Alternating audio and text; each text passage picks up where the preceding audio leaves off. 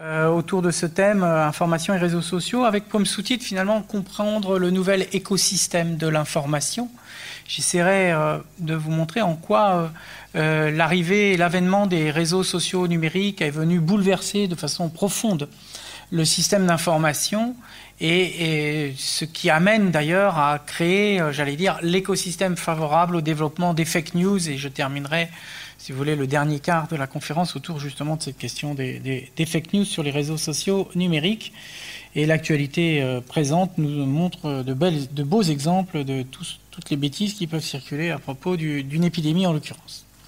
Alors, euh, si on veut euh, essayer de résumer les choses très brièvement, l'idée, si vous voulez, c'est un schéma très simplifié de ce que peut être l'écosystème d'information traditionnel, je dirais, euh, et, vous verrez après que j'ai essayé de traduire les transformations du nouvel écosystème sous forme d'un autre schéma, autre schéma qui devrait, ça devrait vous sauter aux yeux, devient, alors que celui-là est à peu près compréhensible, complètement incompréhensible, c'est normal, c'était le but, vous verrez. Donc euh, l'idée, si vous voulez, c'est qu'il y a en bas le monde vécu, hein, chacun reconnaît comme expérience, réalité factuelle de la vie quotidienne. Euh, même si bien sûr on peut interpréter les faits différemment, mais enfin il y a des choses qui se passent, on va dire, il y a des occurrences. Hein. Et le métier du journaliste, c'est simple, c'est de faire des extractions à l'intérieur de ce monde vécu. Euh, faire des extractions sélectives, évidemment, parce qu'on ne peut pas parler de tout, donc les journalistes vont parler de choses ou d'autres. Hein. Euh, en ce sens, ils sont bien des. c'est les premiers travaux de sociologie des journalistes des années 50. Ils sont des gatekeepers, gardes-barrières, c'est-à-dire des gens qui vont euh, laisser passer des faits ou pas, qui vont les prendre et qui vont dire cela, il mérite d'être. Tout le monde sait qu'il se passe tellement de choses dans le monde qu'un euh, même journal pourrait faire 10 journaux différents, quand je dis 10, euh, peut-être même 30, hein, en prenant d'autres faits que ceux qu'ils ont retenus. Donc il y a une extraction, euh, qui se fait selon des tas de principes, hein, euh, qui peuvent être des principes thématiques. Évidemment, dans euh, l'équipe, on ne va pas trop parler de culture, parce qu'on va plutôt parler de sport.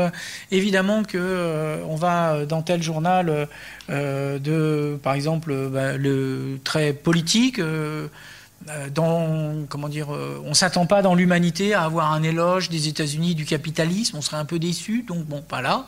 Donc il y a des principes, euh, voilà, ça s'appelle une ligne éditoriale, on le sait, et c'est ce qui crée le lien de confiance avec ses lecteurs et ses auditeurs et téléspectateurs.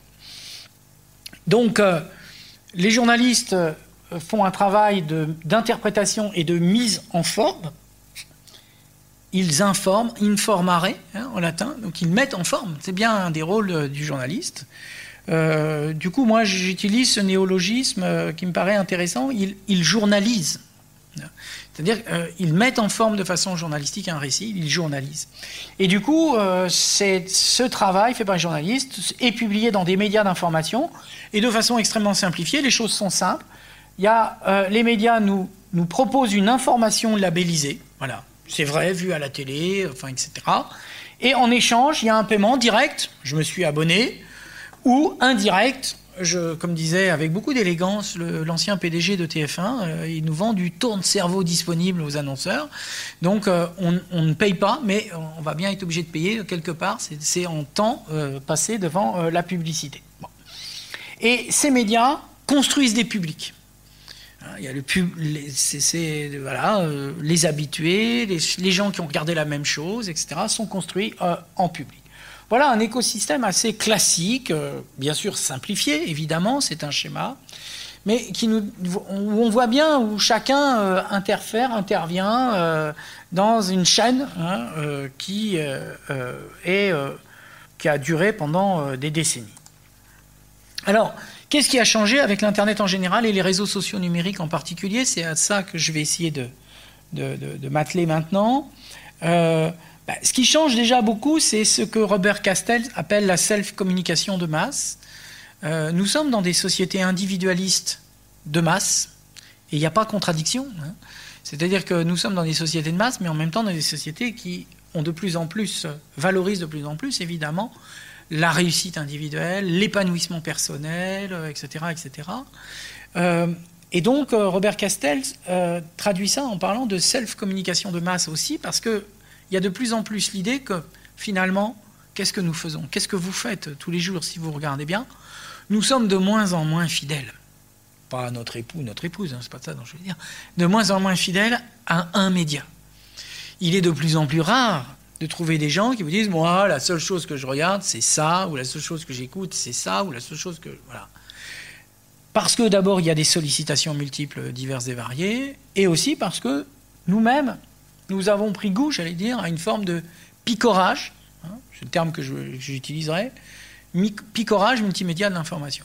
Et si vous prenez un, citadin euh, de métropole euh, euh, comment dire, française ordinaire, il, est tout à fait possible que le matin, en se réveillant, il ait écouté un peu de radio, voir où une chaîne d'information continue.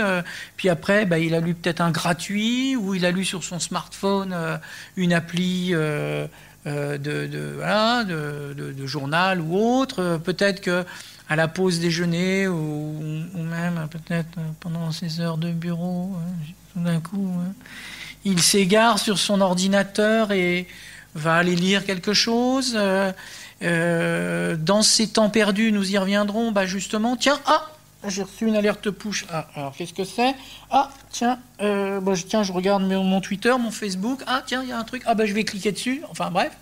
Et puis on rentre le soir, voilà, encore peut-être le journal, peut-être le journal télévisé, etc. Donc nous sommes de plus en plus, effectivement, et des études l'ont montré, à partir des années 2000, on voit de plus en plus arriver des gens, augmenter le nombre de gens qui ont des contacts avec plusieurs médias par jour, hein, et qu'on est très très loin de choses très stéréotypées où j'ai un ou deux médias auxquels je suis fidèle et je ne regarde que ça je pense par exemple à, feu ma, grand-mère euh, en terre mayonnaise qui attendait euh, comme le Messie tous les jours son Ouest France, notamment pour regarder la rubrique euh, nécrologique évidemment, et puis qui faisait confiance au journal télévisé du soir. Et puis voilà. Et donc pour elle, l'information c'était Ouest France et, journal télévisé, et ça ne pouvait être rien d'autre hein, d'une certaine façon. Donc on, on, a un premier changement important. vous voyez, 2009, cette étude médiamétrie euh, euh, voilà, euh, un Français sur quatre est en contact avec au moins quatre grands médias au cours d'une même journée. Et tout ça n'a fait que, croître depuis. du coup, il y a quelque chose qui, est en train de, profondément changer, je vais vite, hein. c'est ce que plusieurs auteurs, en commençant par les États-Unis, puisque l'Internet s'est développé d'abord là-bas et les réseaux sociaux aussi, ont, qualifié de nouvel écosystème de l'information. C'est-à-dire qu'il y a des transformations assez profondes. Euh, et, ça donne l'occasion, par exemple, nous dit John Pavlik, de redéfinir les relations. Les relations, par exemple, entre les journalistes et leur public ne sont plus les mêmes. Pour le meilleur et pour le pire, j'allais dire. Parce que dans un certain nombre de cas, ça permet aussi d'entrer en contact directement avec les internautes, les commentaires en bas des articles. Euh, voilà, ils peuvent faire des remarques, des remarques très pertinentes, euh, des fautes, des erreurs euh, que les journalistes s'emploient à corriger. Pour le pire, ça peut être des insultes, des injures, de fois en plus des articles. C'est même pas une injure contre le journaliste qui l'a écrit ou contre le média, mais ça donne lieu à des, des batailles, des punchlines, comme ils disent maintenant en bon français, où on, se, on s'engueule, on s'insulte, on s'invective au pied de l'article pour parler du thème, mais finalement l'article n'est qu'un vaste prétexte, euh, etc. Ce qui d'ailleurs euh, oblige euh, a obligé les rédactions qui au départ étaient extrêmement positives vis-à-vis des commentaires en bas des articles en disant oh, c'est formidable, ce lien avec le lectorat, ça pourra être une dynamique, un dialogue, etc. En réalité, c'est très vite devenu l'enfer. Euh, vous aviez un, journaliste qui, sur, suisse sur son blog qui avait écrit un papier en 2004 ou 2005, je crois, que c'était euh, les commentaires, c'est l'enfer. Hein. Euh, ça prend un temps considérable. On voit toute la, toute la, disons le mot, la saloperie humaine qui s'exprime assez librement. Donc, ça a conduit un certain nombre de médias à supprimer les commentaires ou à externaliser la gestion des commentaires, ce sont des, sociétés spécialisées qui gèrent. Les journalistes ne lisent plus. Et il y a même des rédactions qui disent surtout ne lisez pas, parce que bon. Donc, euh, je disais pour le meilleur et pour le pire, potentiellement il y avait du, bien. Et, puis, et c'est la même chose pour les réseaux sociaux.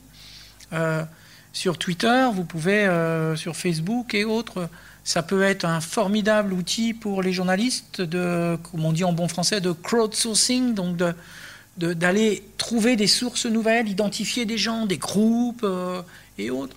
C'est vrai que pour essayer de comprendre un peu le mouvement des Gilets jaunes, se greffer à un groupe Gilets jaunes et essayer de voir ce qui se dit sur Facebook, bah, ça peut être tout aussi efficace que euh, d'aller sur un, rond-point en disant coucou, je suis journaliste. Donc déjà, si on vous a pas accueilli à coup de pierre, c'est déjà pas mal. Et, puis, euh, bon, le simple fait d'être là et de poser des questions, ça va vous... Bon, voilà.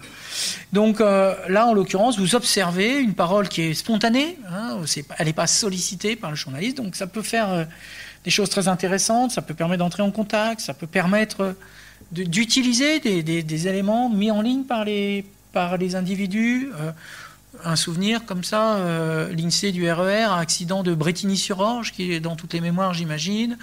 Euh, eh bien, deux jeunes sont dans la gare de Bretigny au moment de l'accident, prennent des photos avec leur smartphone, évidemment, et les publient sur Twitter et euh, je suivais ça tout de suite, euh, parce que maintenant j'ai ce genre de réflexe, et, je vois euh, des tas de journalistes commencer à écrire à, ces deux Bonjour, voilà, je suis journaliste à RTL, je suis journaliste à. Est-ce que je peux reprendre vos photos Est-ce qu'on peut suivre en direct message après, vous voyez, en truc pas public, euh, message privé pour euh, euh, voilà avoir votre témoignage. Donc c'est un recueil d'informations, c'est un lieu d'identification, de témoins, etc. Donc ça peut être formidable. Et puis de l'autre côté, ben, vous avez évidemment les tombereaux d'agression verbale, d'injures. Je suis en train de finir un, article pour une revue académique sur un corpus de tweets comprenant les termes journalope, merdia et prestitué. Donc euh, l'insulte euh, aux journalistes sur les réseaux sociaux euh, fait preuve de beaucoup, beaucoup d'inventivité verbale. Donc le pire côtoie le meilleur une fois de plus. Mais c'est vrai que du coup, ça redéfinit complètement les relations. D'un côté, vous avez l'injure publique et la haine des journalistes qui s'expriment librement. Là où, si ça passait par le courrier des lecteurs, il y avait le filtre du service courrier des lecteurs, et donc ça, ça préservait beaucoup les journalistes. Euh, mais en même temps, ça permet d'avoir des liens plus directs avec des gens qui sont potentiellement des témoins, des sources et, autres. Euh, et puis, de l'autre côté, euh, ça permet, ça, redéfinit la relation ici à, comment dire, non seulement aux lecteurs, mais aux acteurs, hein, les politiques, etc. Bon, bref, il y, a beaucoup de choses qui sont redéfinies grâce à la médiation de l'Internet et des réseaux sociaux en particulier. Donc, euh, euh, il y a un changement de paradigme, et de ce point de vue, je voudrais dire deux mots sur cette notion de paradigme. Euh, l'idée de paradigme, hein, notamment dans la notion de paradigme telle qu'elle est utilisée par les spécialistes de l'histoire des sciences, hein, de l'idée que finalement il y a, je pense à Thomas Kuhn, les structures de la des révolutions scientifiques. Hein, nous dit voilà, on passe d'un modèle, d'un paradigme scientifique à un autre parce qu'à un moment, on a une certaine vision des choses, puis tout d'un coup, il y a quelqu'un qui a l'idée perfuse, et ah oui, effectivement, donc Einstein a changé la manière de voir euh, la physique, euh, ce genre de choses.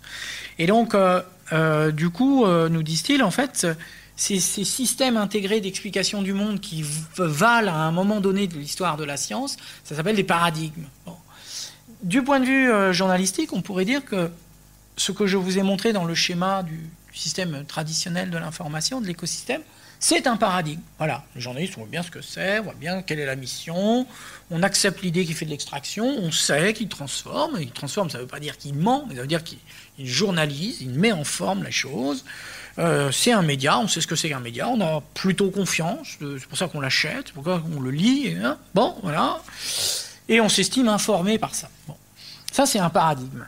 Euh, on pourrait dire, de ce point de vue, que le changement d'écosystème de l'information fait aussi changer le paradigme journalistique.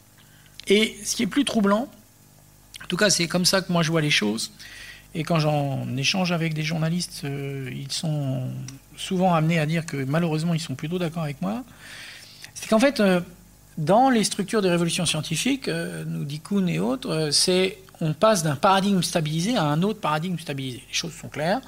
Il y a une phase de tuilage où l'ancien paradigme, hein, bon, il y en a encore qui croient, puis après, bon, voilà.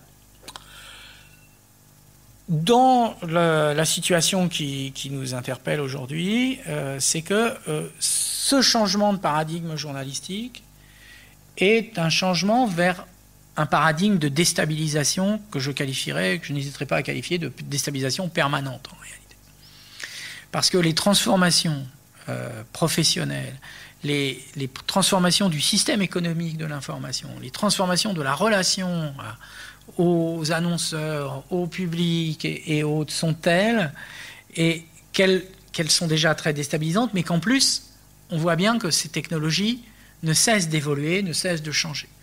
J'ai euh, créé une licence professionnelle devenue master de web journalisme, une formation à Metz entièrement dédiée à la formation de, journalistes pour le web.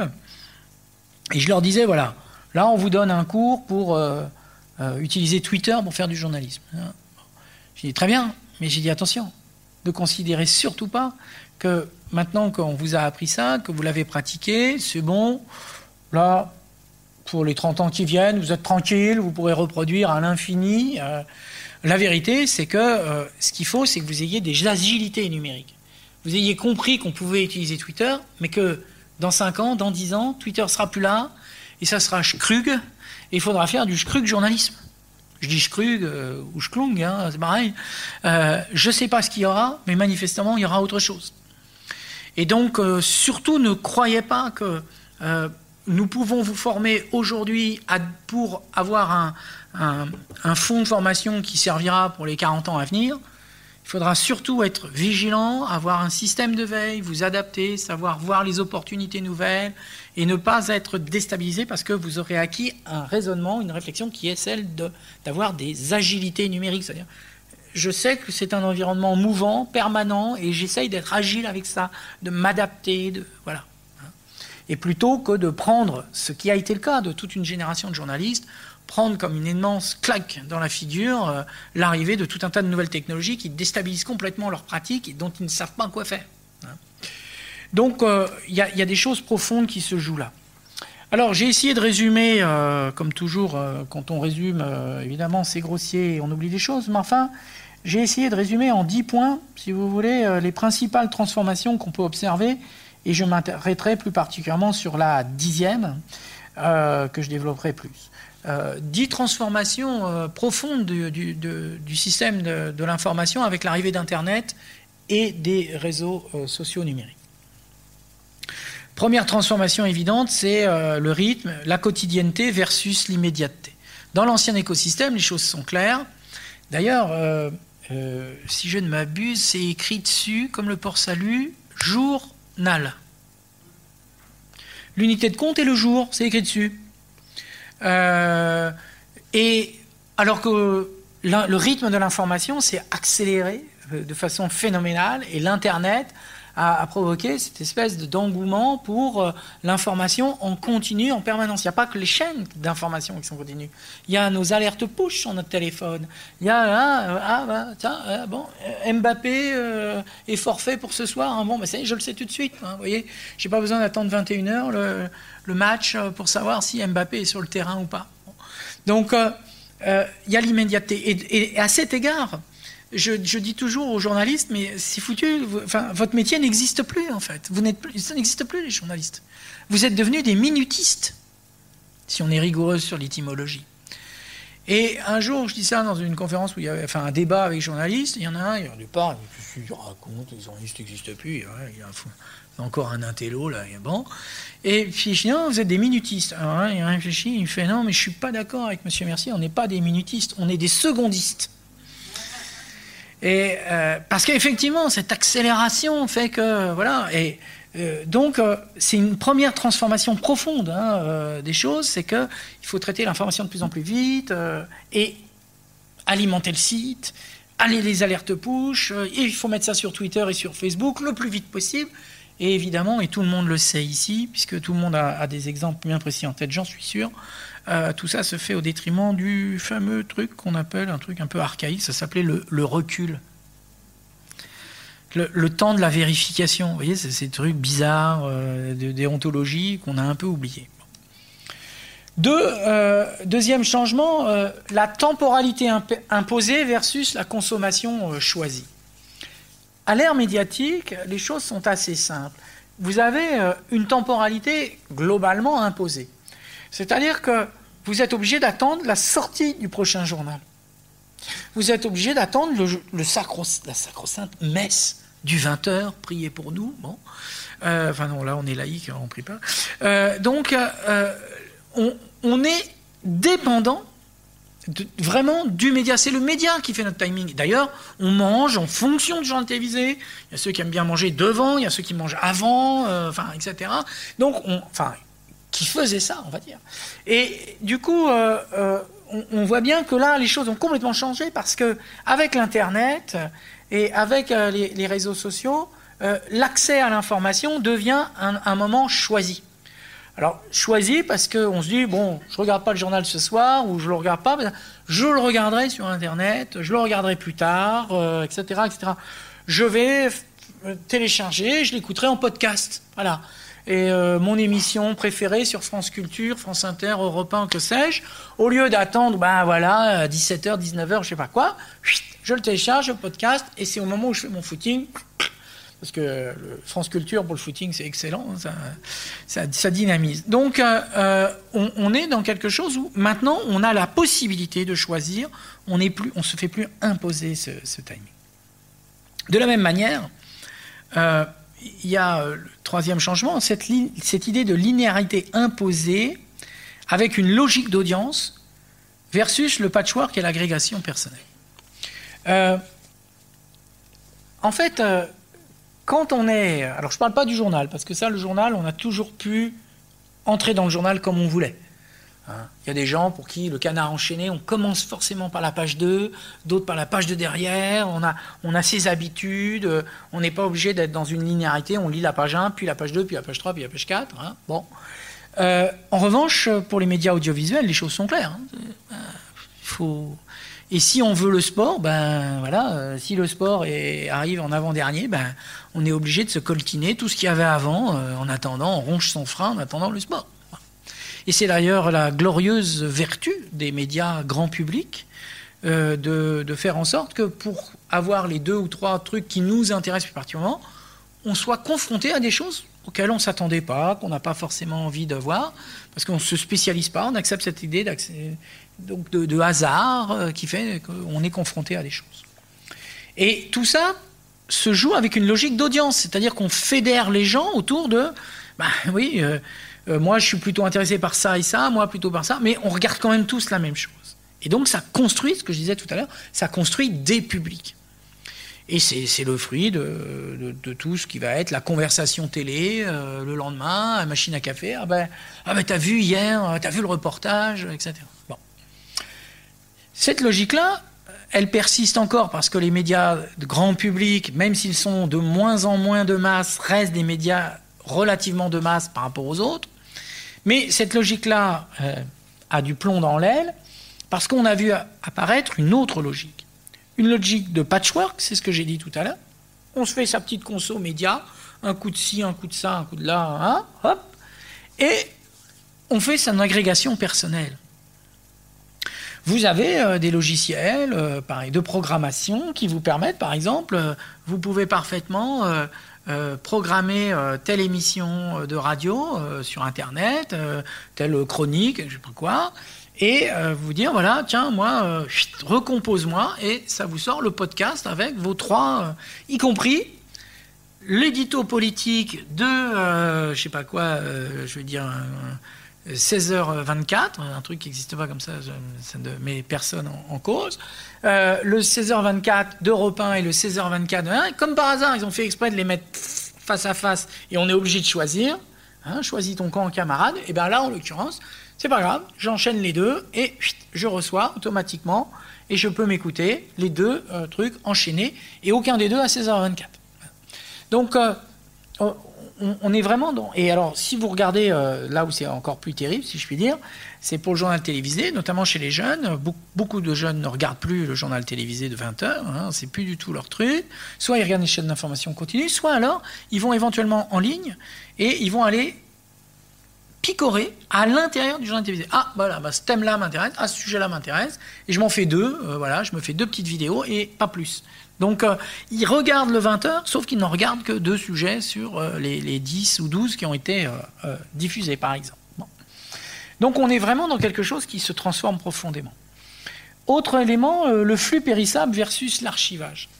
par définition, dans l'écosystème traditionnel de l'information, c'est du flux périssable. Alors si on est abonné au journal, on peut toujours les garder, hein. on compile, on les garde, on les a. Bon, puis quand vient le grand nettoyage d'été ou de printemps, bon là, tout d'un coup, on, balance parce que voilà. Puis en plus, comme il y a les travaux, ça tombe bien, jardinage et autres, on a besoin de journaux. Hop, donc euh, on s'en sépare. Et euh, donc on les a plus. Et puis, euh, par définition, bah, le journal télévisé, sauf à s'amuser à l'enregistrer sur cassette vidéo, euh, ce qui paraît quand même peu probable, à l'époque, ben, on, voilà, on regardait le journal télévisé, puis bon, bah, une fois qu'il était passé, il était passé, on l'avait plus. Et on se dit, ah, ah t'as pas vu, ah, c'est dommage, t'aurais dû voir. Hein, on était dans le remords, dans le regret. Là, les choses ont complètement changé, puisque les médias proposent de laisser en ligne sur leur site les archives alors, tout ou plus partie, euh, pendant un certain temps, pas tout le temps, etc. Vous le savez d'ailleurs, puisque vous voyez qu'un des grands jeux maintenant euh, des, citoyens sur les réseaux sociaux, c'est d'aller fouiner dans les archives pour aller ressortir l'interview de tel homme politique qui est alors, moi, ministre, jamais, machin. Ah, tiens, mon gars, euh, il y a 18 mois, tu disais ça, et là, ça fait mal ça, tue, puisque euh, on met face à face les deux interviews où il dit tout et son contraire. Donc, euh, l'archivage fait que, euh, au contraire, justement, il y a des choses qui. Et pour avoir travaillé sur la mise en ligne sur Twitter d'un certain nombre d'articles, on s'est rendu compte que peu près de plus de 15% des articles mis en ligne sur Twitter étaient vieux de plus d'un mois. Alors 15%, c'est pas énorme, mais c'est quand même 15%. Et parfois, vous avez, euh, alors justement, alors le, cas typique, euh, parfois c'est plusieurs années. Le cas typique, par exemple, c'est, vous savez que la justice est, un peu lente en France, hein, c'est pas faire injure euh, que de le dire. Et donc, le procès arrive 3 ou 4 ans après. Eh bien, vous avez des gens qui remettent en circulation les articles d'il y a 3 à 4 ans qui expliquaient le fait divers, pour remettre un peu à l'esprit les faits, ou ce genre de choses. Et puis, euh, on ressort des trucs des dernières, des, précédentes élections, au moment de la campagne électorale. Voilà ce qu'il y a 5 ans, il y a 6 ans, ce qui se disait, ce qui se faisait, etc. Bon. Donc, euh, on mobilise l'archive et les citoyens sont très forts pour essayer d'aller chercher et gratter la toile pour retrouver euh, les archives quand ça les arrange. Cinquième transformation, les journalistes pros versus les informateurs amateurs. Alors, je, vous aurez remarqué que je n'ai pas utilisé le mot journaliste amateur, c'est un terme que je déteste. Euh, que je ne fais pas bien. Journaliste, c'est un métier. On peut aimer, on peut pas aimer, on peut trouver qu'ils le font bien ou pas assez bien, etc. Mais n'empêche que ça reste un métier. Il y a une formation, il y a des codes déontologiques. après, on peut toujours dire qu'ils les respectent pas, c'est possible. Mais ça reste un métier. Et euh, j'ai l'habitude de dire que euh, quand un étudiant de troisième année de licence donne des cours particuliers à son petit voisin qui est au collège en cinquième, il n'est pas professeur amateur. Euh, professeur, c'est aussi un métier. Donc, euh, je ne fais pas bien le terme de journaliste amateur, mais je constate qu'effectivement, euh, l'Internet et les réseaux sociaux, les, donc les blogs, les, pages Facebook, les comptes Twitter d'une certaine façon et autres, permettent à des gens de devenir des producteurs de ce qu'ils considèrent être de l'information. Après, on peut discuter, mais on n'empêche que... Et donc, ça ouvre un espace pour que des individus qui ne sont pas labellisés euh, journalistes, qui n'ont pas la carte professionnelle, qui ne sont pas employés par un, média et autres, professionnels qui a pignon sur eux, se considèrent comme étant, euh, euh, je ne sais pas quoi, eux disent journalistes citoyens ou journalistes amateurs, moi je dis informateur, voilà, ce qui n'est pas dévalorisant dans ma bouche, qui est juste dire que journaliste, ça reste un métier, voilà. Alors ça peut être un formateur amateur j'allais dire, occasionnel. Euh, bon, voilà, tout le monde a un appareil photo dans sa. Dans, vous savez, on a. Euh, comment dire c'est un truc, c'est un appareil photo, puis de temps en temps, on peut passer des coups de fil avec. Vous voyez, c'est à peu près l'idée. Et donc, euh, donc ça s'appelle un smartphone ou des choses comme ça. Et donc, effectivement, ça permet d'être témoin de quelque chose. Ah bah tiens, je, je filme, je mets en ligne. bon, voilà. Et vous savez, vous le voyez, les médias récupèrent justement ces vidéos et autres. vous, vous, le savez, quand c'est l'actualité à chaud, par exemple pendant les attentats à Paris, à Nice et autres, on a vu effectivement les premières images qu'on a vues, la plupart du temps, sont des images amateurs, les premiers qui étaient sur place, qui ont filmé des choses, etc. Donc euh, euh, là aussi, ça change les choses parce qu'on voit, voit que les citoyens deviennent des concurrents des, euh, des, journalistes. Et certains peuvent considérer que, du coup, ils sont légitimes à, à, se considérer comme des médias alternatifs. On l'a vu pendant le mouvement des Gilets jaunes, où un certain nombre de, gilets jaunes ont dit bon bah écoutez nous on n'est pas du tout satisfait de la manière dont les médias relaient l'information, dont ils parlent de notre mouvement, donc nous allons créer nos propres supports de diffusion et, d'information. Autre changement, le paiement versus la gratuité. Euh, je l'ai dit tout à l'heure, hein, le, schéma traditionnel, euh, c'est clair, hein, on paye pour quelque chose, soit on s'abonne, soit on temps de cerveau disponible à travers la publicité eh bien, euh, l'Internet est arrivé et a tout bouleversé en instaurant, au départ, en tout cas, une logique forte de gratuité. Et c'est vrai que les débuts de l'Internet ont été euh, marqués au saut de la gratuité, au point qu'on a fini par croire que tout pouvait être gratuit sur Internet. Et que les journaux y ont perdu leur âme, parce qu'ils ne, sachant plus quoi faire, ils, sont mis, ils ont commencé par mettre des contenus en ligne, ce qui ne faisait que dévaloriser le contenu de leurs journaux après, parce que euh, pourquoi payer alors qu'on peut l'avoir gratuitement en ligne Donc, euh, Et les journaux ont beaucoup cherché leur modèle économique, qui a été complètement déstabilisé par euh, l'avènement de l'Internet, et tellement déstabilisé que... Alors, Certains, on, on va mettre ça gratuitement, après on va mettre ça tout payant. Bon, alors finalement on va faire un modèle mix, une partie gratuite, une partie payante. Alors la partie une partie gratuite ouverte à tous puis payante, une partie. Alors nous, euh, alors on va mettre les trois premiers articles de chaque mois sur lesquels vous cliquez euh, sont gratuits, mais après il faudra payer.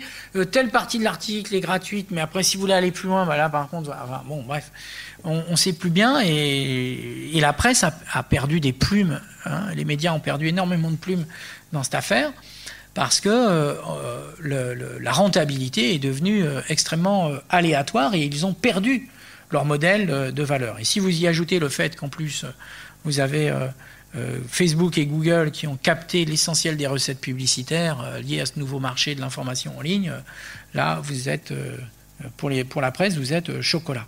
Et c'est mis en place, du coup, euh, une vraie difficulté. Hein. Je ne vais pas m'apesantir là-dessus, ce n'est pas le sujet de la conférence, mais une vraie, ce, ce que les économistes appellent une crise des ciseaux, c'est-à-dire qu'au moment où il fallait investir pour avoir plus de technologie, plus de renforcer, euh, renouveler la rédaction avec des gens plus jeunes qui étaient plus formés à ceci, à cela, ben, de l'autre côté, vous aviez une chute des abonnements et une chute des recettes publicitaires sur ce nouveau marché qui était le marché de l'information en ligne. Et donc, euh, c'est pas facile. Et vous le savez, la, presse connaît des crises euh, très très graves. Septième changement, je vais très vite. L'article achevé et publié versus le texte augmentable et en évolution. Il y a une époque, c'était facile, ma bonne dame. J'ai bouclé l'article, c'est publié. Voilà, mon article est fait. Aujourd'hui, c'est plus comme ça l'article en ligne. L'article en ligne, il peut échanger une première fois, une deuxième fois, une troisième fois. On vous demande d'y revenir. Il faut tenir compte des commentaires. Il y avait une faute, il y avait machin. Ah, attention, comme en plus il faut publier le plus vite possible. Ah, bah, euh, entre temps, les choses ont changé. Et donc vous avez dernière édition, euh, changé, modifié le temps, etc. Certains articles peuvent être modifiés quatre ou cinq fois dans la même journée. Donc le journaliste n'a jamais fini, j'allais dire, son article. Il est toujours dans euh, quelque chose qui peut être euh, à, reprendre, à revoir, à augmenter et, autres. À une époque, ça a même posé des problèmes. Les syndicats ont commencé à râler en disant bon, bah, ok, mais nous, on veut être payé à la retouche. Euh, et les employeurs disent mais non, c'est le même article, faut pas abuser quand même. Hein. Bon, enfin, vous voyez, il y avait des, des conflits. Je vais vite. Huitième point diffuser un reportage vers une audience constituée versus faire une information, un enjeu de dissémination au sein des publics. Et là, on, on joint en plein les réseaux sociaux numériques. Je le disais, euh, dans le modèle traditionnel, il y a l'idée d'une forme de fidélité à un média. Voilà. moi, je. C'est ça. Avec les réseaux sociaux, on est dans quelque chose qui est complètement explosé, qui est complètement différent.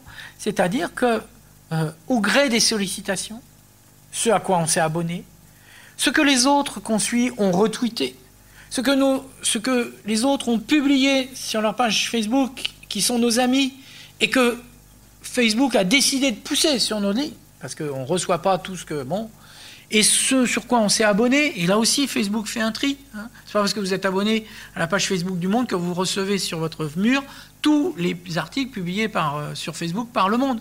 Parce qu'il y, a, une couche qui est le filtrage de, Facebook, de son algorithme, en fonction de vos goûts, de ce qu'il pense être, parce qu'il vous connaît bien, hein, il vous espionne quand même. Hein.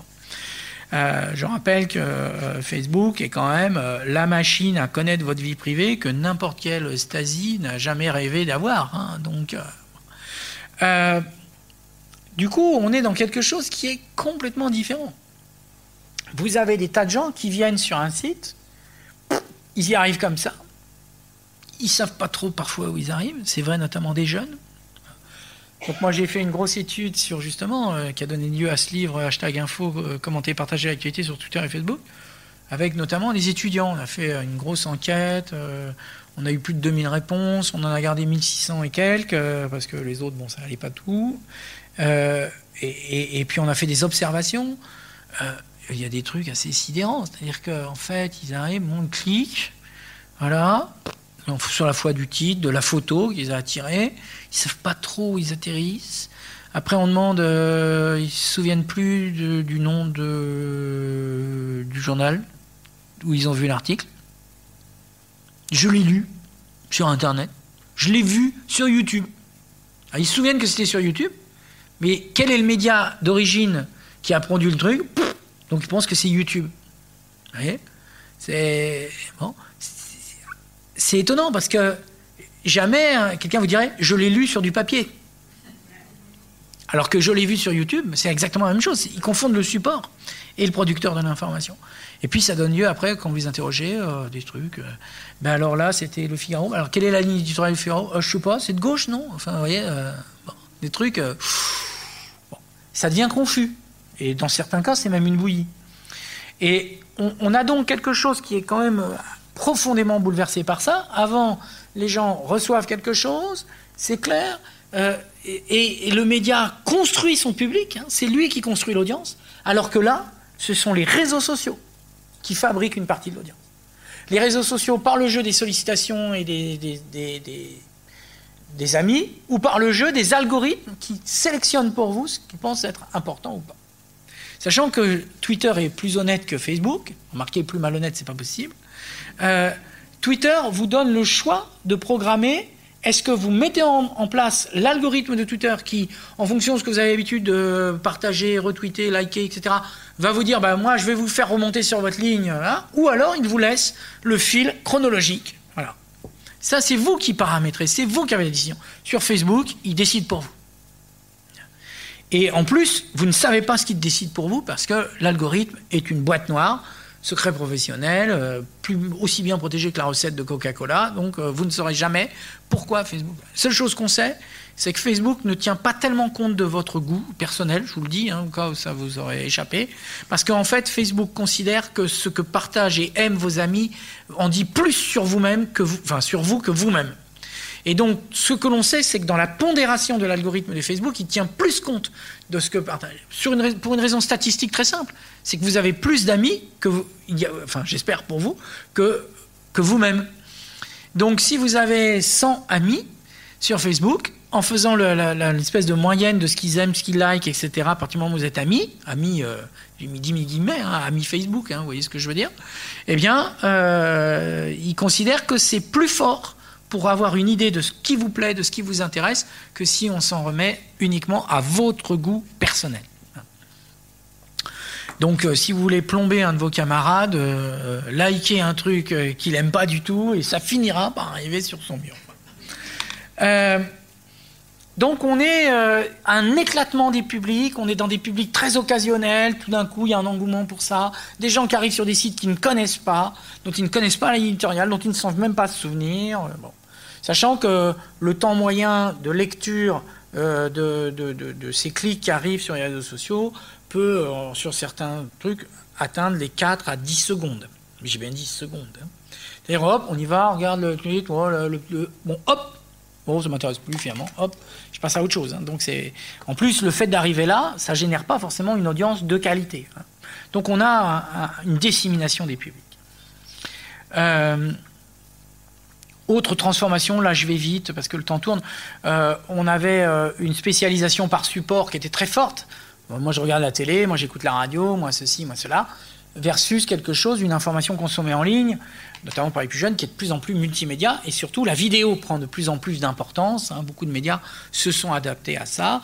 La presse écrite euh, a fini par apprendre, euh, euh, par recruter pour ces sites des journalistes qui font des vidéos parce que ça marche, etc. Et maintenant, le grand engouement, c'est les podcasts ou les balados, si vous préférez, si vous êtes québécois et, et défenseur de la langue française. Le dixième point, c'est l'accès de plus en plus fréquent aux articles et aux sites via les réseaux sociaux numériques. C'est ce que je venais de dire tout à l'heure en disant que du coup ça disfractait les, publics et ça faisait éclater la notion de public. Et c'est ça que je vais développer un petit peu plus. Donc euh, d'abord, euh, euh, voir que là en 2017, on passe un temps infini sur plein de réseaux. Hein, voilà, par mois, 18 heures sur Facebook, 4 heures sur Snapchat, 3 heures, 3 heures sur Twitter, 3 heures sur Tumblr. Maintenant, ça, a chuté. 2 euh, heures sur Instagram. Depuis, ça a monté. Voilà, de plus en plus de sessions, etc. Donc, et l'année dernière, pour la première fois, le temps moyen mondial, tel qu'il est calculé par passer sur Internet, a dépassé le temps passé devant la télévision. Alors je vous rassure, hein, euh, notamment pour les gens qui auraient des cheveux blancs ici, euh, euh, plus on est âgé, plus on continue quand même à garder du temps pour la télévision. Mais en termes d'effet générationnel, la télévision est plombée chez les jeunes. D'autant que quand ils regardent des programmes de télé comme les séries, hein, ils le font de façon plus ou moins légale, en ligne, des trucs sans payer, enfin des trucs louches. Bon.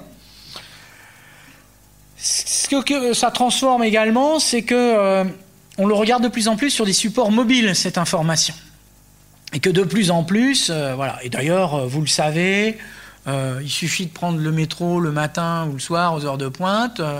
Comme dirait l'autre, on ne se parle plus. Tout le monde est sur son smartphone, soit à regarder sur Facebook, sur Twitter, ou à regarder des sites d'information, etc. Donc, on, a quelque chose qui se joue euh, de plus en plus sur un transfert de support hein, vers ça, notamment, hein, singulièrement, et avec des spécialisations. Évidemment, euh, vous le voyez, euh, le téléphone sert aux heures de transport, le midi à l'heure du déjeuner, on déjeune tout en lisant C1, au moment du, transport. la tablette, elle, est. On nous avait annoncé que alors là, ça allait tout révolutionner. En fait, la tablette, c'est devenu une sorte de gros téléphone qui est plus sympa à lire le soir. Et donc la tablette, ça se spécialise quasiment euh, pour, euh, une, pour la consommation d'informations euh, le soir au lit, hein, avec des, formats plus longs, et, etc. et puis, bah, vous voyez, la consommation d'informations pendant les heures de travail sur les ordinateurs de bureau. on n'a rien dit. Voilà. du coup, avant, on avait l'habitude de dire que la courbe de la consommation d'informations était une courbe chameau, hein. Euh, très fort tôt le matin, après ça se tasse pendant les heures de bureau, ça remonte un peu à midi, ça se retasse aux heures de bureau, et puis euh, le soir, hop, ça remonte. Donc euh, une ondulation. Et ben, en fait, on est passé plutôt à un modèle de la tortue en réalité. Parce qu'un des effets, c'est que ça aplanit complètement le, au niveau horaire. Hein, parce qu'on peut consulter en, permanence, et y compris à son bureau. Ah, on se un truc. Bon, là, c'était pas urgent. Alors, qu'est-ce qui se passe? Coronavirus, donc 2281 cas confirmés en France, soit près de 500 de plus qu'hier et 48 morts. Ah bah voilà, je le sais tout de suite. Voilà. Euh, donc ah ben, et puis si ça m'intéresse, ben, je vais cliquer dessus, je vais quand même prendre 3 minutes, puis après je me remets au boulot. Donc euh, ça lisse complètement la consommation euh, dans, le temps. Donc les réseaux sociaux numériques, hein, les RSN, ça, permet un accès à l'information par la recommandation des proches, des pairs, des contacts. Et là aussi, ça change profondément les choses parce que nous devenons chacun l'influenceur d'un autre. Et de façon beaucoup plus forte qu'avant. Avant, on pouvait toujours dire Oh là là, oui, sauf que c'était Ah, c'est dommage, alors n'as pas regardé hier au journal télévisé. Oh, t'aurais dû. Là, c'est Waouh, regarde Voilà. D'où l'invention de, l'inventivité de ce qu'on a appelé dans notre livre euh, les discours d'escorte. Hein. C'est-à-dire que quand on met en ligne Quand on pousse sur Twitter ou sur Facebook un contenu qui nous a plu, on accompagne ça d'un petit discours on escorte le, lien vers à lire, à voir absolument. Certains mettent des vidéos puis disent euh, avoir ça à 1 minute 43 secondes, euh, donc euh, c'est bon, donc on, y va direct à 1 minute 43, c'est pas la peine de, se fader la première minute 20 ou 30, visiblement c'est sans intérêt, faut aller direct. À, enfin voilà. Et puis on met des commentaires, on met des émoticônes, ah, bon voilà, ça c'est top, machin, j'adore, trop fort, trois points d'exclamation, tout ça pour attirer le chaland. Et on sait que euh, les sondages le montrent, que de plus en plus de gens pensent qu'effectivement, euh, la recommandation des pairs est importante. Parce que quelque part, on fait plus confiance à ses amis, même si c'est des amis Facebook, qu'à des journalistes, par exemple, dans un certain nombre de cas. Et donc, c'est pas parce qu'un média nous dit ah, c'est bien, qu'on voilà, mais par contre, si notre, beau-frère nous dit tu vois, c'est top, bon, bah alors ok, j'y vais, ou parce qu'on a des amis en qui, euh, qui on a déjà échangé. Et puis, donc, les RSN sont un outil qui permet aux gens de se muer, de se muer en informateurs. Alors, bon, j'ai des statistiques sur euh, euh, l'accès de plus en plus fort à, l'information par les réseaux sociaux, euh, notamment aux États-Unis. Le Pew Research Center fait ça presque tous les ans maintenant. Juste un point qui est intéressant, c'est que donc il y a de plus en plus de gens qui reconnaissent eux-mêmes qu'en fait du coup, ils accèdent à l'information non pas par une stratégie de recherche et de quête d'information, mais presque par hasard. Parce que bah, tout d'un coup, ils ont reçu une alerte. et donc, on, est dans quelque chose où l'information n'est plus le fruit d'une stratégie, mais aussi le fruit du hasard, de, des sollicitations qu'on a reçues, du temps qu'on y passe. Euh, le smartphone est typiquement un temps pour combler les temps vides. J'attends un train, j'attends le bus, je, bon voilà, je m'ennuie en cours, parce que malheureusement, les étudiants font ça de plus en plus. Bon, bref, je n'insiste pas. Euh, euh, donc, euh, et de plus en plus de gens donc, disent qu'effectivement, ils accèdent à l'information via les réseaux sociaux. J'ai plein de statistiques, je ne développe pas. alors, ce qui est intéressant du coup, c'est quand même de voir si, si les, les, Français, par exemple, sondage 2018, euh, ou 2017 ou 2018, 2018, c'est bien ça. Euh, est-ce qu'ils partagent des informations sur les réseaux sociaux? Ben oui, oui, oui, oui. Oui, 58%. Hein. Euh, est-ce qu'il vous arrive de partager une information que vous trouvez intéressante? Oui, à 58%. Plus intéressant. Et alors, quand vous partagez une information, est-ce qu'il vous arrive de partager cette information pour susciter l'intérêt de vos amis? Même si vous savez que la source de cette information n'est pas parfaitement fiable parce que là, ça nous amène à notre responsabilité par rapport à ce qui est diffusé. Euh, ah non, alors là, jamais. Hein, euh, il y en a. Mais bon, oui, souvent, 16%. De temps en temps, faut avouer à demi pardonner, 43%. Et donc, 39% euh, de menteurs. Hein. jamais. Alors là, moi, bon. Et alors là, c'est encore pire. Et alors, est-ce que ça vous arrive de partager sans avoir vérifié la qualité de la source? Alors là, ben oui, souvent 11%. Euh, de temps en temps 42%, et alors là 45% de menteurs, alors de menteurs éhontés. Hein. alors là, jamais, alors là j'ai toujours vérifié les sources avant de diffuser quoi que ce soit, de liker, de partager. On n'y croit pas un instant. Et voilà, j'essaye de résumer tout ça. Je vous rappelle, le schéma, c'était ça. Et là, Waouh Je ne vais même pas vous essayer de vous abrutir avec ça parce que le temps tourne, mais l'idée c'est que, à la limite, peu importe que le schéma soit lisible ou pas. Je sais que c'est absurde puisque justement un schéma doit être là pour essayer de, rendre les choses lisibles. Mais je trouvais déjà que l'effort conceptuel pour essayer de résumer tout ce que je viens de dire sous forme d'un schéma prouve à quel point tout ça est devenu extrêmement compliqué en vérité. Je n'y reviendrai pas là. Je voudrais terminer, euh, euh, et puis laisser du temps comme ça aux questions, sur la question du coût des fake news. Euh, dire deux, trois choses. D'abord, dire que c'est précisément cet écosystème socio-numérique de l'information qui rend extrêmement facile la dissémination de fake news. Et je dirais même que si les fake news sont la forme moderne de la désinformation qui a toujours existé, hein, sous Jules César, je suis sûr qu'il y avait des gens qui embobinaient les autres, hein, rassurez-vous, Sauf que si, on a, si ce terme fake news a pris, s'il est devenu populaire et autres, c'est aussi, ça nous dit aussi quelque chose. Ça dit qu'on ressent bien partout dans le monde que c'est pas tout à fait des informations comme d'hab. Hein. Il y a quelque chose de plus, de différent, et que cette différence, elle est liée justement à la présence des réseaux sociaux numériques, qui transforment les choses. D'où le fait que 75% des Français en 2018 disent que bah oui, ils ont déjà été confrontés sans doute à une fake news. Et que 75, c'est même déjà pas beaucoup, je dirais. Donc, euh, euh, on voit bien que c'est le terreau hein, sur lequel va éclore euh, toutes, toutes, ces, toutes ces fake news. et d'ailleurs, alors le terme fake news, vous voyez, né, prend naissance autour de septembre 2016 enfin prend naissance. Il existait déjà avant, mais devient vraiment populaire. Là, c'est les requêtes sur Google, hein, dans le monde. On cherche le mot fake news pour voir ce que c'est. Et donc, c'est au moment de la campagne électorale de, Donald Trump. Et là, on a pris conscience, avec la notion de post-vérité, hein, qu'il y avait quelque chose qui se jouait.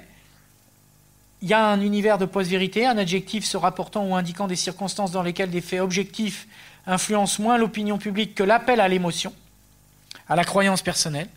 Parce que l'idée des fake news, c'est quand même aussi lié au fait qu'on n'a pas envie de croire un certain nombre de faits parce que ça ne nous arrange pas, parce que c'est contraire à notre idéologie, à ce qu'on a envie d'entendre. Très bien résumé par ce, dessin de, ce dessinateur du monde. Hein. Les faits sont complètement démentis par mon opinion. Euh, légère inversion euh, de l'ordre des facteurs, n'est-ce pas?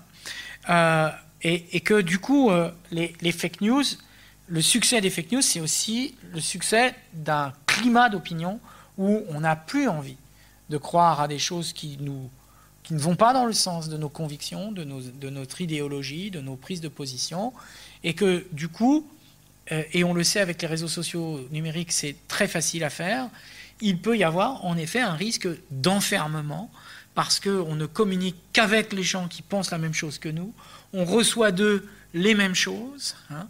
et du coup, on s'enferme progressivement. Hein. il y a toujours ce risque. Ce n'est pas le cas pour tout le monde, heureusement. Mais pour certains, le, risque est avéré. Et même, je dirais que ce n'est pas un risque pour eux, c'est ce qu'ils souhaitent en réalité. Et donc, euh, euh, on a une dynamique qui se met en place où, en ayant l'impression d'être informé, on ne reçoit en fait que des informations qui vont dans notre sens. Plus on reçoit des informations dans notre sens, plus ça conforte nos opinions. Plus ça conforte nos opinions, plus on se radicalise dans nos opinions, moins on a envie d'être confronté à des choses, et plus on reçoit euh, les choses, et plus on est prêt, à croire des choses qui, justement, vont dans le sens de ce que l'on souhaite euh, entendre. Si vous voulez en savoir plus, le 14 mai, dans toutes les bonnes librairies, sortira un livre extraordinaire qui s'appelle Ah, Fake News euh, euh, quel réel danger pour la démocratie aux éditions Mission des sciences de l'homme, dont je serai le signataire, puisque c'est moi qui ai publié ce livre qui sortira bientôt. Voilà, j'étais un petit peu long, je vous laisse la parole.